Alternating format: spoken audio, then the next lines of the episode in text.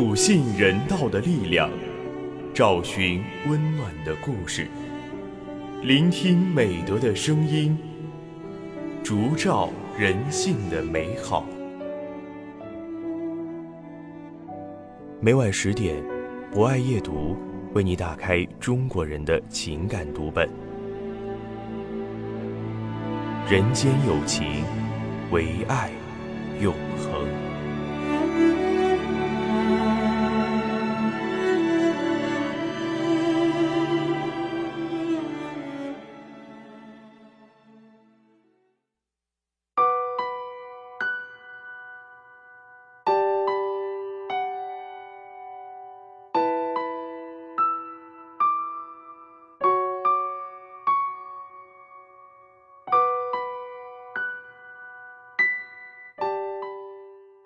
人间有情，唯爱永恒。大家晚上好，欢迎收听今晚的博爱夜读，我是今天的主播开元。从一九八六年起，每年的十二月五日为国际促进经济和社会发展志愿人员日，其目的是唤起更多的人以志愿者的身份从事社会发展和经济建设事业。而今，志愿者的队伍日益壮大。他们无私的奉献对受助者的影响是深远的。当一位志愿者向一个面临失明危险的十七岁少年捐献了自己的眼角膜后，会对少年的人生产生怎样的影响？在今天的国际志愿人员日，我们推出了这期特别节目，我将为大家推荐由丁涛撰写的文章《你是我的眼》。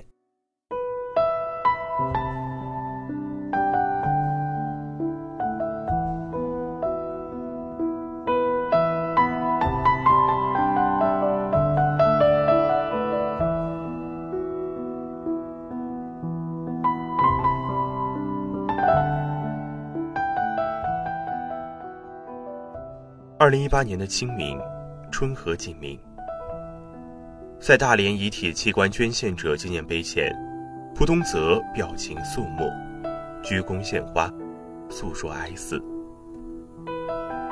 二零一一年，十七岁的四川达州小伙蒲东泽正准备迎接高考，却患上了严重的圆锥角膜症，不仅疼痛难忍，且面临失明的危险。主治医生告诉其家人，要想控制病情迅速发展，必须通过眼角膜移植手术的方式才能彻底治愈。可是，用于移植的眼角膜从何而来？二零一一年七月十三号，大连电视大学中文系副教授刘敏安详地告别了这个世界，走完了他四十八年的人生。二零零四年。刘敏被检查出患有乳腺癌，之后癌细胞扩散。虽然经过多次手术、放化疗，但病情仍然发展。刚开始，刘敏还能坚持给学生上课，后来就再也无法走上讲台了。刘敏和丈夫胡海生商定，身故后捐献眼角膜，并与四川省红十字眼库签订了捐献眼角膜协议书。刘敏想把眼角膜捐献给需要帮助的人，让黑暗中的人走向光明。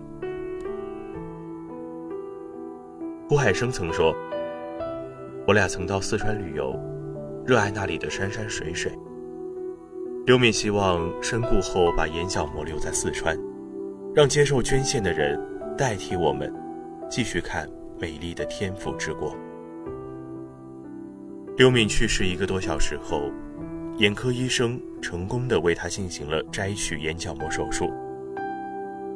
因为当年大连没有眼库，遵照刘敏生前眼角膜捐献给四川的遗愿，他的眼角膜从大连经深圳运抵成都，送进了四川省红十字眼库。在成都医学院附属康桥眼科医院手术室。刘敏的左眼角膜被移植到蒲东泽的眼中，手术非常成功，蒲东泽得以重见光明。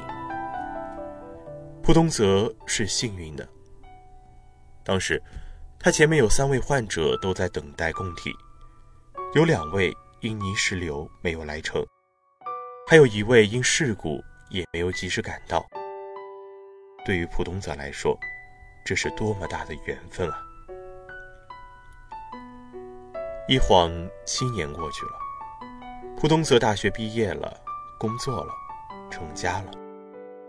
二零一八年清明节前夕，他决定带着妻子一同去大连，完成埋葬了七年的心愿。感谢恩人刘敏阿姨的馈赠，使自己重得一世光明。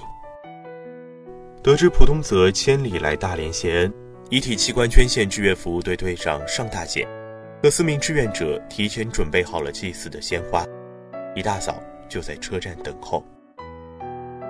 在陈思广场，顾东泽见到了胡海生，他紧握着胡海生的手，久久不松开，千言万语，感激不尽。看着眼前纯真帅气的小伙儿，胡海生感到，妻子真的以另一种形式出现在他的面前。那年，刘敏的眼角膜共帮助四名眼疾患者重见光明。胡海生说道：“只要你过得好，我们就非常欣慰了。”胡海生曾是一名医生，也是大连第一个报名捐献眼角膜的人。现在是红十字志愿服务队五星级红十字志愿者。女儿也受到他的影响，也提出了捐献眼角膜的申请。遗体器官捐献是人生最后的奉献。传递着人间大爱。胡海生说：“宣传和动员更多人加入到捐献眼角膜的队伍中来，是他最大的心愿。”